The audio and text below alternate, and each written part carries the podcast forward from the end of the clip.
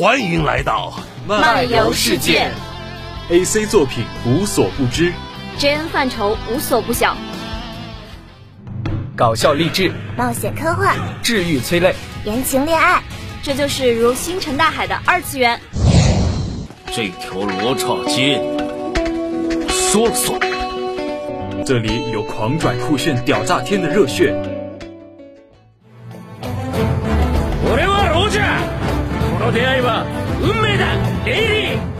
这里有经久不衰的动漫情怀，这里有山海皆可移的爱情故事。水千山，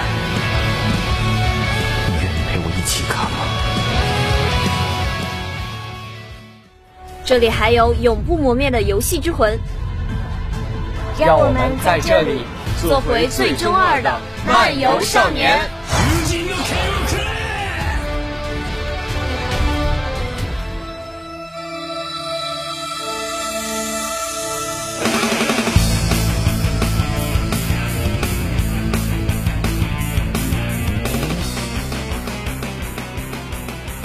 一样的动漫和游戏，不一样的新鲜试点。欢迎来到漫游新试点，我是播音不绝，我是播音三水。不知道你有没有想过成为一个古代的将军，统领自己的军队，骑上白马，手握银枪，驰骋沙场，开疆扩土，成为一方霸主，威震天下。我想每一个少年可能都幻想过这个事情。但如果有一款游戏可以将你这个幻想实现，你会忍不住的去体验吗？今天我就想给大家安利《三国志五》这款游戏。《三国志》是由日本光荣株式会社研发的一款历史模拟类游戏系列，发行于1985年，为《三国志》系列游戏作品的第一部。游戏系列的精华是对三国历史的细致考据和传神的人物肖像。将三国时代庞大的政治军事架构完美的融入 SLG 游戏模式中。三国在日本本来就拥有极好的群众基础，《三国志》的成功发行得到了良好的市场反应，很快风靡了远东地区，并拿下了当年日本 BHS 大赏第一名及最受读者欢迎产品奖。但其实，在一开始的时候，这个游戏在国外市场并没有取得很大的反响。真正让光荣的《三国志》系列走向成熟的，是一九九二年推出的《三国志三》，这一划时代的经典，在当年九十年代中期，给人的震撼之深，是现在天天玩三 D 游戏的小孩无法想象的。那现在就说说今天的主角，《三国志五》这款游戏吧。完全重建的开始选单，加入两条巨龙戏珠的画面，增添了几分霸气。增设了新武将登录功能，使得玩家亲自纵横乱世不再是梦想。丰富多彩的各项指令俱全，外交、税收、军师、将军任命、文官设定、水陆双指、各类计谋等等，给你一个完整的三国内政外交体系。六个可选择的时代剧本，最多八位玩家的共同征战，四十六座城市，二十二座关卡，五百三十一名武将，从时间和地形上。带给玩家前所未有的震撼。这款游戏赋予了《三国志》系列全新的生命。自此以后的各代《三国志》都或多或少有着这一代的影子。在这个游戏中，最大的特色就是对历史的高度还原和对人物性格的完美复刻。在不同的状况下，还会有不同的彩蛋以及特殊语音，并且有的武将还有个性化设定。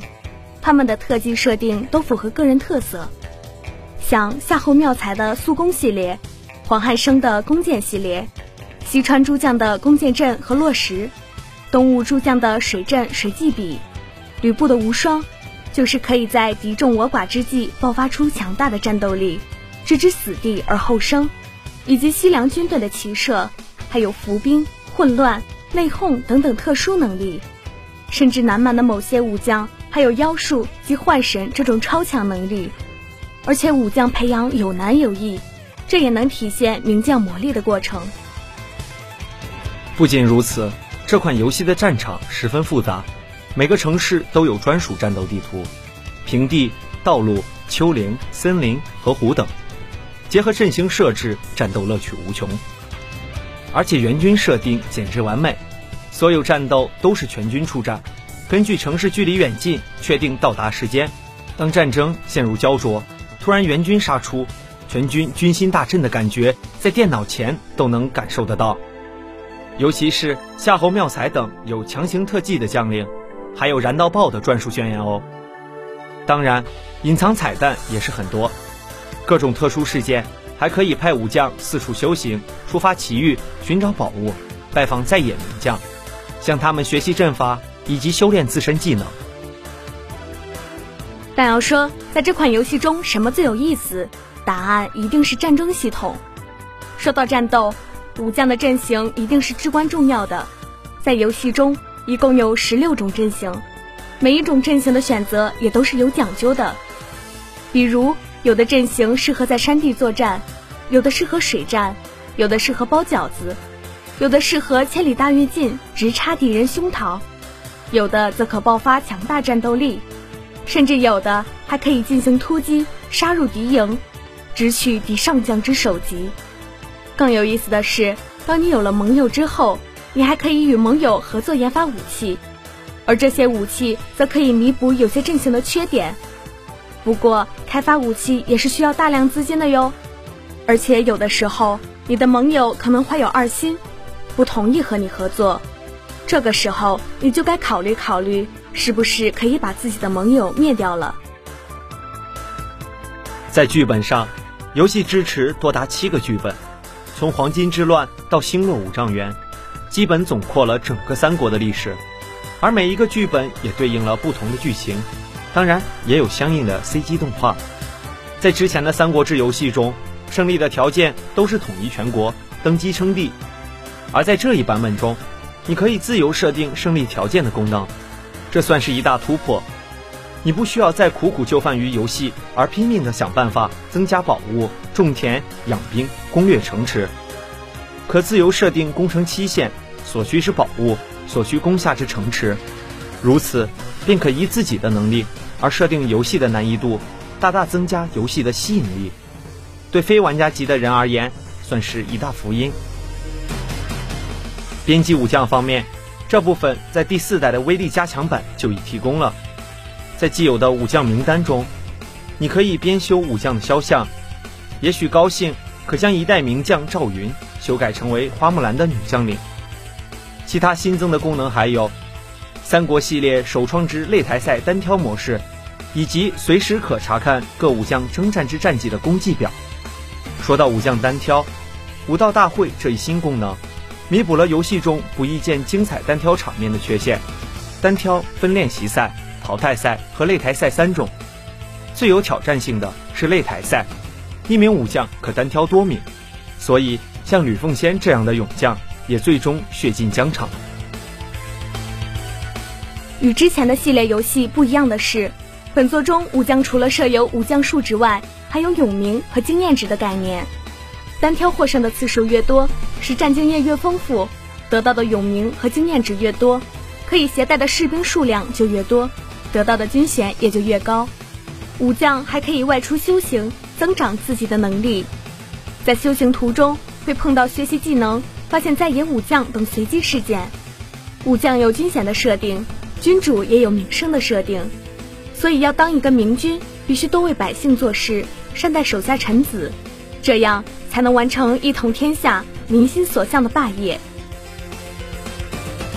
那么再说说作为主公每天的生活吧。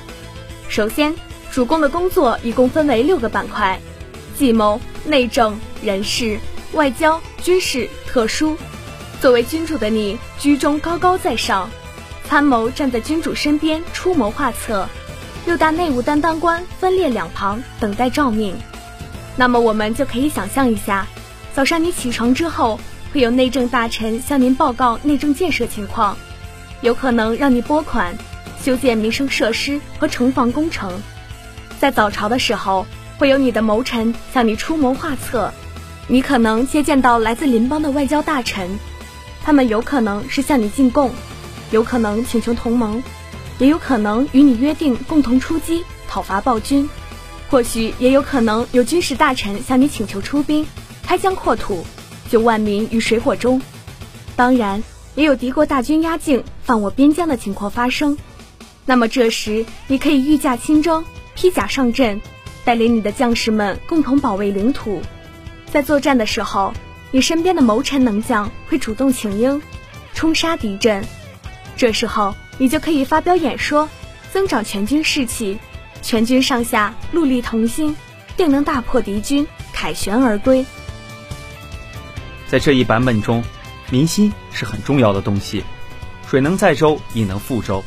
只有民心高、声望好的君主，才可称霸乱世。而这一切，又是和君主每月所能做的事情数目。所封的官职数目直接挂钩的，一个只懂得横征暴敛的君主，其每月可做的事情只能是寥寥无几的。所以，治政的要诀在于如何提高民心，以期获得万民的拥戴。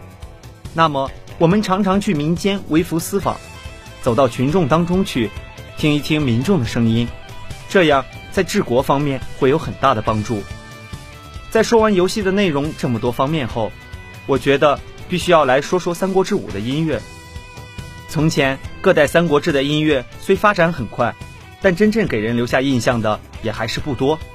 而在《三国志五》中，光荣向我们展现了他的另一面——音乐音效上的功力。五代的音乐，我认为是整个系列里面最出色的。